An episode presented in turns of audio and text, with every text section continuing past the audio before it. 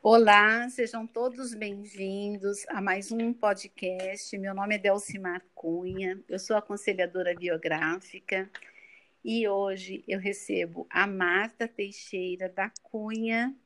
Nós duas somos Cunha, psicóloga antroposófica junguiana, sanitarista e contadora de histórias e cofundadora do Instituto de Psicoterapia Antroposófica. Bom, Marta, seja super bem-vinda ao nosso podcast.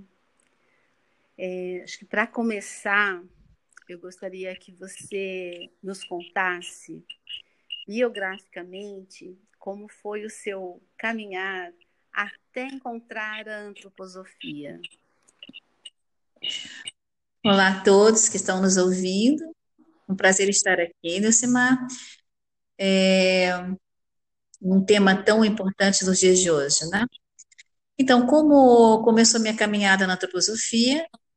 Começou aos 29 anos, em contato com a teosofia, aqui em Curitiba, no grupo teosófico que eu participava, encontrei a antroposofia através do coordenador desse grupo de estudos e vivências teosóficas.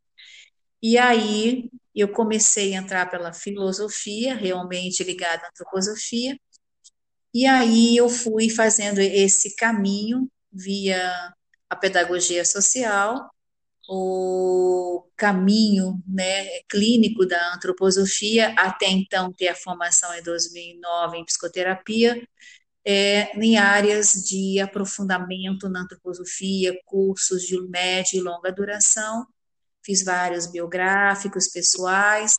Então, na verdade, eu entrei na antroposofia pelo mundo das ideias e a parte filosófica e foi para a experiência do encontro com o outro via pedagogia social e seminários que eu tenho um histórico bem grande no contato com grupos de trabalho e comunidade. E aí então eu fui para a parte clínica. Esse é o meu caminho. Ótimo e aí, bom, você passou por várias experiências é, ligadas a, a, iniciativas antroposóficas, e o que é, nos uniu nesse momento pandêmico foi a questão dos transtornos emocionais, é, cada Sim. vez mais presente em nosso cotidiano. E aí, no que diz respeito a este tema, é, ampliado pela, pela antroposofia, como foi que se deu é, esse estudo, como que deram as experiências é, com pessoas com transtornos mentais. Eu gostaria que você contasse para a gente um pouco mais desse seu trabalho. Sim. É importante dizer que todo o trabalho que a gente faz, né, enquanto um propósito de vida, vamos dizer assim, digo eu, né, é, tem muito a ver com o nosso caminho pessoal biográfico, né, como essa primeira pergunta que você me fez, né. Então, eu começo é, entrando em contato com esse limiar, né, fala na antroposofia Stein, esse limiar da experiência da alma, né, para que eu possa estar presente, quando eu fui, eu sou carioca do Rio de Janeiro, né, fiz minha formação na Federal do Rio de Janeiro. E quando eu entrei a primeira vez no Hospital Pinel, né, em 1979, e eu tive contato com os transtornos mentais. Então eu fui lá para o extremo da humana, né, que o eu está muito longe, e nesse extremo eu pude ver a luta de homens e mulheres, jovens e todas com idade, né, com a loucura, né, com esse extremo do afastamento, né, do eu e da vivência extrema da alma. E ali, aos meus 20 anos, 21 anos por aí, eu pude ver, né, e, e assim observar e perceber é, sem o conhecimento da antroposofia, as forças que atuavam, né, naquela expressão muitas vezes de desespero, ou meio catatônico, ou meio para fora e meio para dentro, né, que eu pude ver a experiência desse esticar da alma, né? Quando não tem uma presença, sabe? E aí eu pude ver o histórico dos pacientes, porque você precisa passar, né, pelo diagnóstico, e aí você precisa histórico do paciente, e aí eu fui ver que quantas coisas aqueles pacientes, como pessoas, individualidade, viveram de muita dificuldade nos primeiros é, anos e logo depois, né, conhecendo a antroposofia, os primeiros setênios, né, essa âncora de recebimento da, da nossa vida, né, aqui na Terra. E logo depois, né, eu fui me especializando na psicologia comunitária e eu fui trabalhar, né, em comissões de saúde nas favelas do Rio de Janeiro, quando eu entrei em contato com as adições, né? Hum. Jovens muito cedo, é, de oito, nove anos, é, olheiros de bocas de fumo. Eu trabalhava num projeto social muito importante da FAFER de Rio de Janeiro, trabalhava nas comissões de saúde. E ali eu pude ver o problema coletivo, né, das adições, onde era um problema muito sério, muito sério dentro desses espaços, né? Uhum. E aí eu pude ver jovens, adultos e todos envolvidos, né, nessa comunidade de viver um enfrentamento seríssimo de questões básicas de vida, de não ter oportunidade de perceber e vivenciar os seus próprios sentimentos, sentidos de vida. E essa adição é, como diz, essa força de adormecimento, né, de poder apenas ficar num determinado lugar e não poder ter essa liberdade.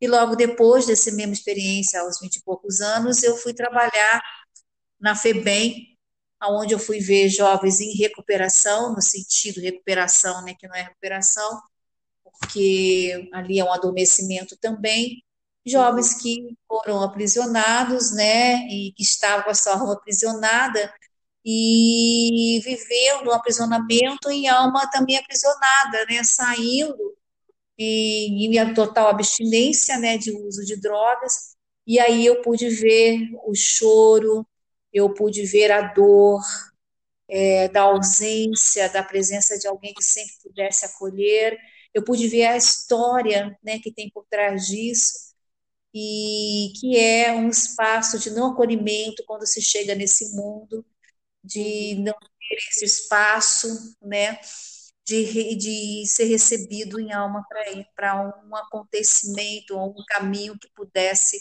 cada vez a gente poder ancorar de uma forma boa, né, gente? Então, e até aí, a partir daí, né, é, eu comecei a fazer o meu trabalho clínico, estudei saúde pública no Instituto Oswaldo Cruz e ajudei é, a formular um projeto dentro da unidade de Manguinhos, que não tinha uma unidade de atendimento à favela da Maré, um programa de saúde mental, onde se pudesse conversar sobre as condições psíquicas é, que as pessoas viviam através dos seus impasses de vida concreta. E a gente pudesse estar cuidando das, assim, é, oferecendo um programa bom de atendimento, de acolhimento, numa equipe multidisciplinar, na época em 1980, que era é, assim novidade entrar, entrar a questão da comunidade dentro de Manguinhos, ainda era muito técnica, e eu e mais um psiquiatra conseguimos fazer um projeto simples dentro da unidade de Mandinhos para acolher os alcoolistas, para acolher os drogaditos e adictos, né?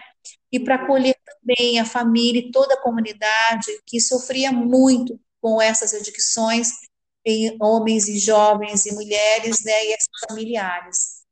E aí, então, né, eu fui é, estudando, me aprofundando na parte clínica, até que em 30 anos eu venho, caso, venho para Curitiba, Paraná, e aí eu começo todo o caminho teosófico, o caminho com a antroposofia, que me dá uma visão de que eram aquelas forças que eu via, que eram aquelas pessoas adormecidas desde a, desde a atitude, gesto corporal, do olhar, né, da cor da pele, desde o gesto, das falas, né?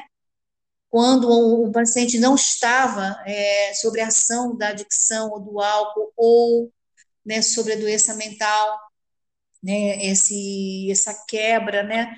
E eu vi outro, outra fala, eu falei, mas o que, que é isso, né?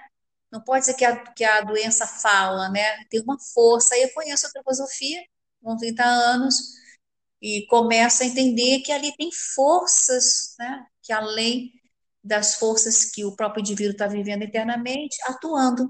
Né? Uhum. Então, foi pela observação e pela experiência com outra. Nossa, Marta, é, eu fico assim te ouvindo desde a primeira conversa que nós tivemos e que eu agradeço a Maísa por ter nos apresentado. A sua é, fala. É sempre, ela é sempre permeada por muita emoção, é, mas essa emoção ela é resultado da experiência é, profissional que você tem e também do seu conhecimento, de como você construiu o seu, seu conhecimento e continua aí em processo de construção. E, e, quando você fala da observação, ela é um aspecto bastante importante nessas questões relacionadas aos transtornos mentais. É, aqui, quando nós conversamos sobre é, o que está por trás das compulsões, das obsessões, das adições, e, e também nas questões de dependência e codependência que existem nos relacionamentos, né? E a observação, ela é uma, da, é uma qualidade bastante importante. Então, eu penso assim, é, qual é, com qual lente que nós olhamos para essa pessoa com qual é a coloração dessa lente, como que ela foi, como que ela foi colorida, né? e se de vez em quando eu limpo essa lente, é, e como que também esse olhar é para mim, porque essa observação, em alguns momentos, ela se torna assim bem, bem objetiva mesmo, é como se você pudesse ver essas outras forças, né? Você sente essas outras forças e você pode ver essas outras forças. Então, eu gostaria que você pudesse contar um pouco desse outro lado, sabe? Do seu olhar e da sua observação, é, do seu sentir em relação é, ao resultado daquilo que você observa. Sim. É... Como eu comecei a contar meu, meu caminho né, do encontro com o outro, e, e o outro nesses limiares, nesses limites né, da humana, onde o eu está muito afastado, né, que é a essência, né? Uhum. É, primeiro, que é ao respeito e ao amor com relação ao outro.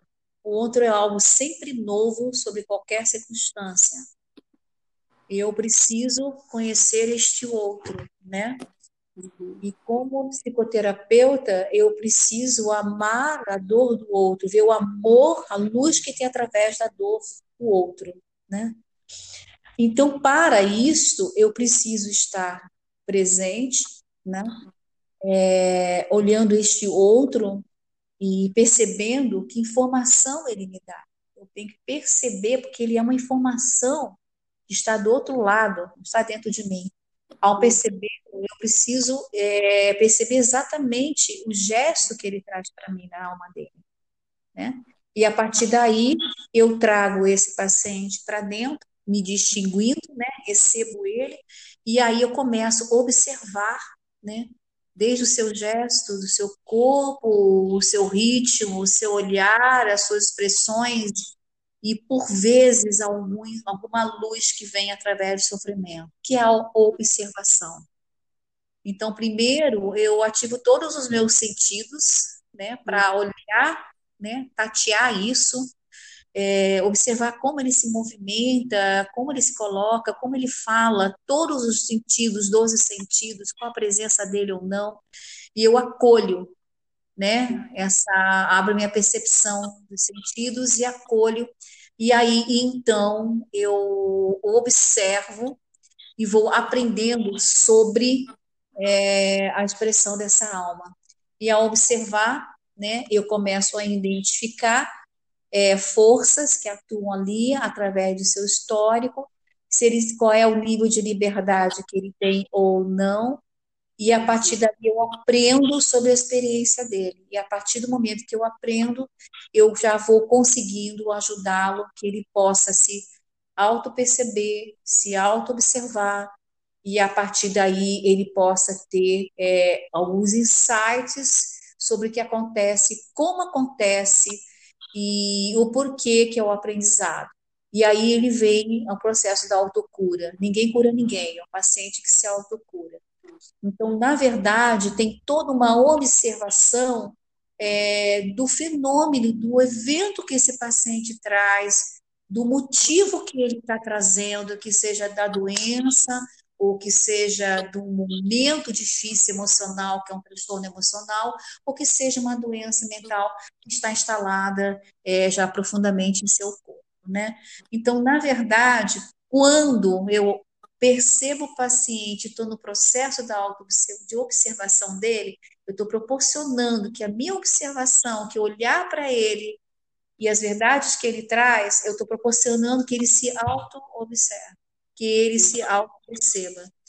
Então, é um processo de um encontro e uma relação profunda com o amor e a verdade, né? Uhum. Então, esse caminho fenomenológico de observar o que o paciente traz em vida e aprender com isso, isso é o caminho da antroposofia e principalmente da psicoterapia antroposófica, que olha a alma humana na alma de cada indivíduo. O que é a alma humana? Ela vive entre é, a intenção maior do eu, né? Está contido no nosso corpo guardadinho como semente, e ela vive né, entre essa corporalidade. Ela tem que mediar, uma mediadora, ela que fala conosco, né?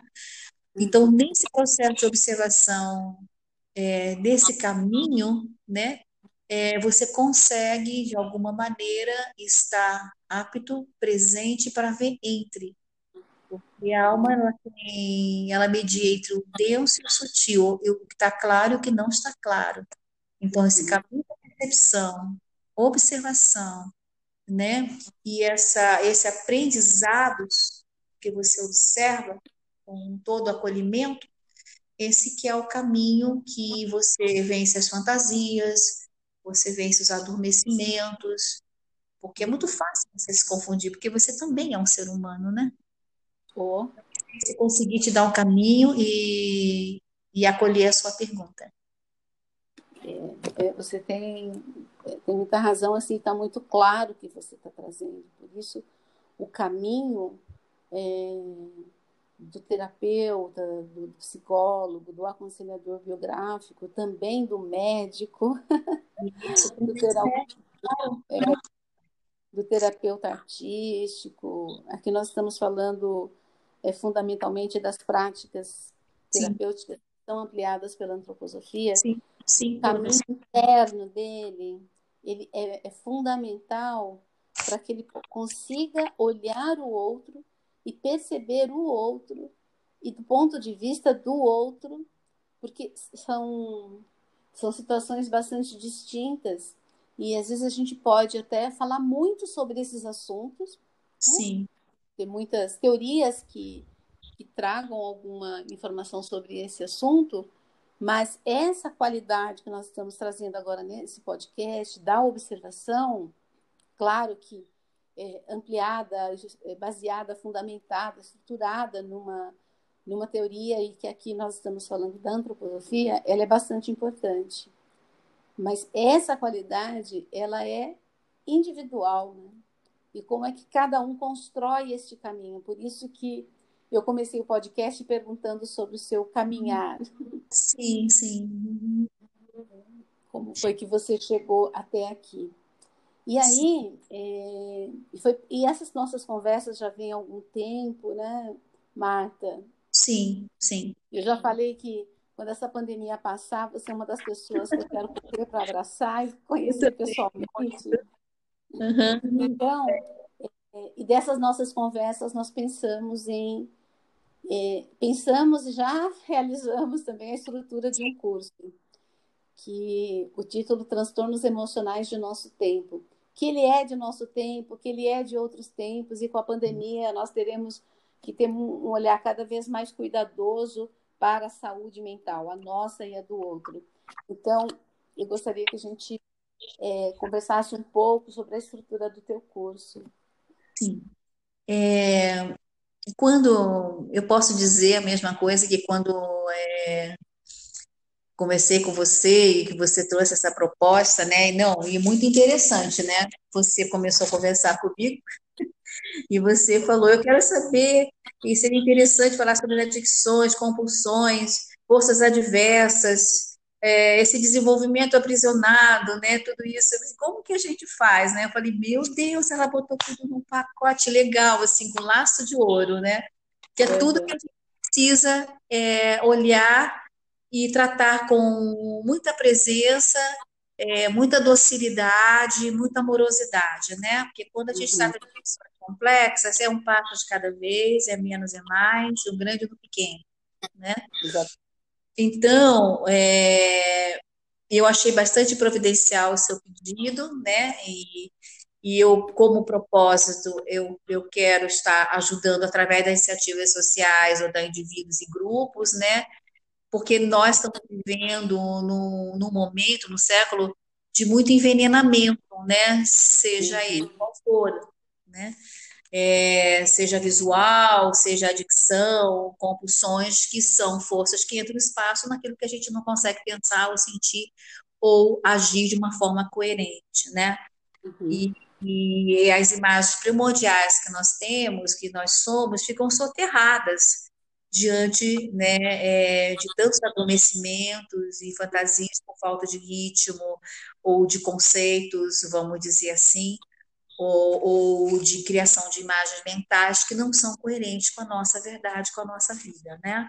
Uhum. E, e, também um dos pontos importantes é essa relação que nós estamos tendo desafio, né, no mundo, no mundo atual, que é um momento de muita obscuridade, que tem uma condição, né, da gente conseguir olhar é, a luz que tem por trás dessa escuridão, que é um grande ensinamento.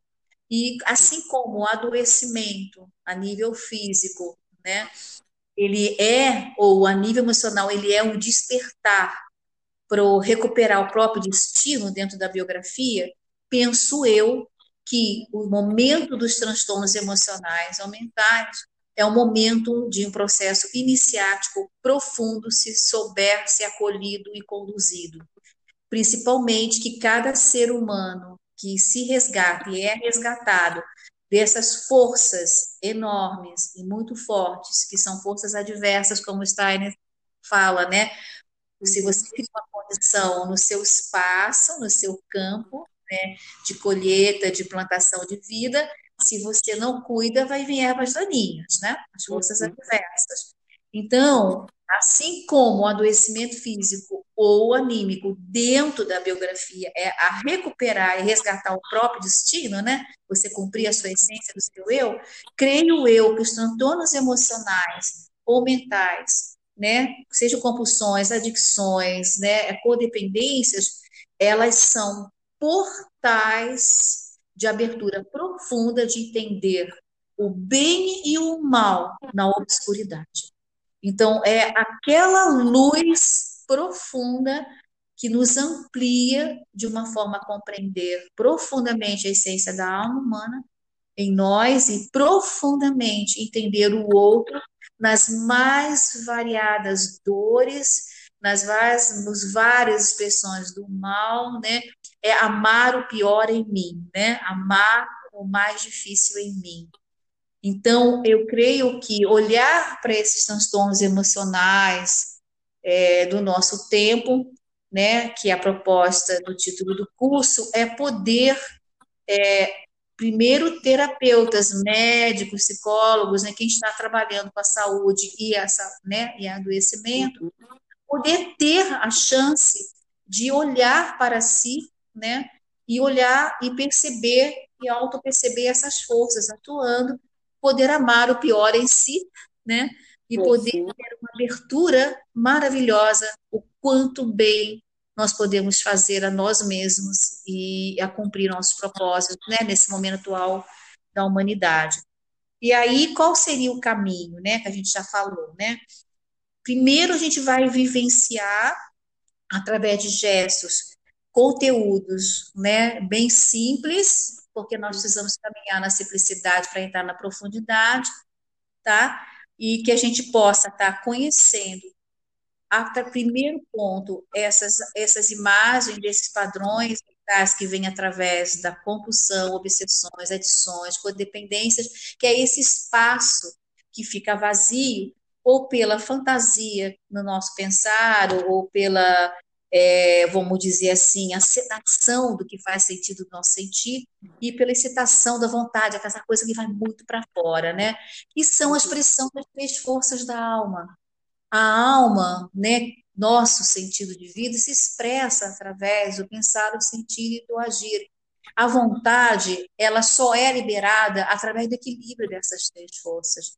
E nós vamos, através de um conto, de uma forma belíssima, bem suave, poética, porque só entra na profundidade com a beleza, com a poesia e com a meditação, as condições perfeitas, assim, nas condições melhores, através de um conto de fada, né? Nós vamos trabalhar através de um trabalho artístico com giz pastel, que vai nos possibilitar a ficar na estrutura e a fluir ao mesmo tempo, que é muito bom, né? E também nós vamos fazer um processo meditativo com imagens da natureza e poemas, que não vão ser só do Stein, mas de poetas, principalmente poetas de, de brasileiros, que está onde nossa terra, né, nós estamos vivendo atualmente. Então, nós vamos fazer um percurso né, é, de compreensão do gesto desse conhecimento, o que, que é os padrões e representações mentais que vêm de nossa história de vida e também poder compreender esses padrões, essas forças é, da remembração da alma, do pensar, sentir e agir, daquilo como qual observar nossos pensamentos, o que faz sentido, se estamos presentes emocionalmente ou o que faz sentido, ou como que nós estamos disparando nossas ações e através do trabalho é, interativo, dialógico, com a experiência com a arte, através do conto de fada, através de uma pintura e desenho terapêutico e de meditação de imagens da natureza para que a gente possa lembrar o que são forças atuando para o bem. Ai, de uma... tudo bem? Deu para Está claro? É, quem já teve a oportunidade de ouvir, de conviver, de participar de algum curso com a Marta, vai entender o que eu vou falar agora. Porque desde o nosso primeiro contato pelo WhatsApp, por mensagens, ou por áudio, ou por vídeo, é sempre um aprendizado ouvir você.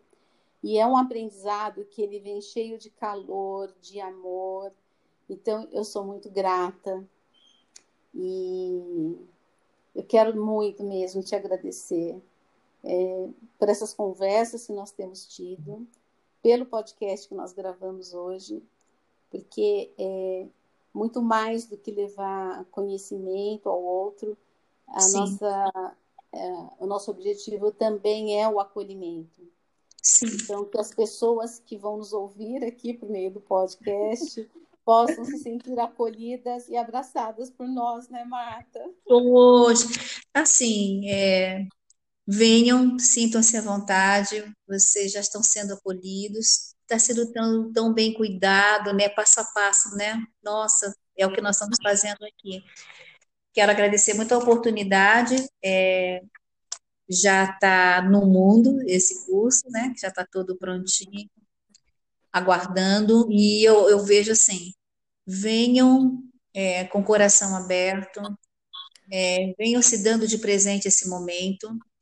Tudo vai ser muito compassado para que a gente possa ficar presente, olhando é, esse espaço obscuro que tem muita luz e que a gente possa é, se dar de presente no grupo e no coletivo porque o despertar da vontade realmente que nos liberta só se dá de, de encontro com o outro, né?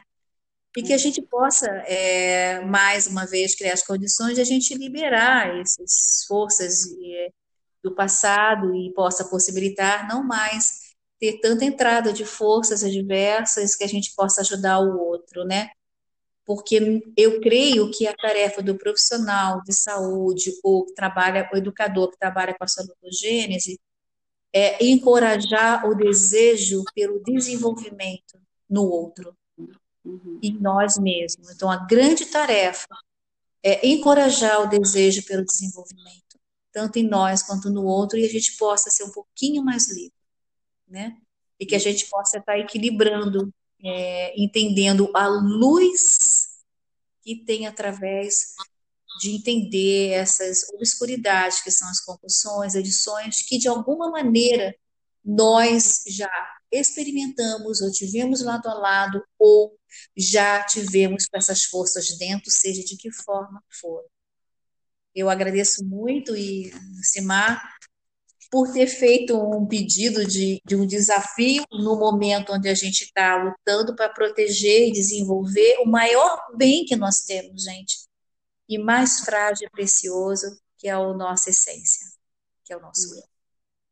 É, e é, eu acredito que as pessoas, ao nos ouvir, elas vão é, perceber que é, este projeto ele foi realmente construído passo a passo. Eu acredito foi. que em uns dois meses nós estamos conversando, né, alinhando tudo e com tranquilidade para que a gente possa fazer um, uma boa parceria e, e um bom trabalho coletivo.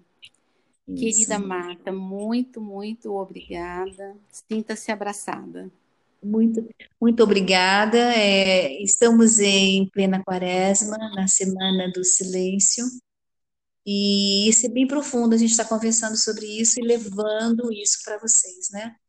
Quero deixar apenas uma frase do agradecimento imenso, Simar, por você ter feito o convite, com certeza estamos lado a lado. Vou deixar uma frase de Clarice Pincolester. É, venham abertos, em vocês esse momento, esse convite, e a frase é a seguinte: é dos espaços vazios que nascem as boas sementes. Vamos uhum. esvaziar através da compreensão é, grandiosa, meu bem, meu bem, meu mal. Muito obrigada, um abraço a todos. Um abraço.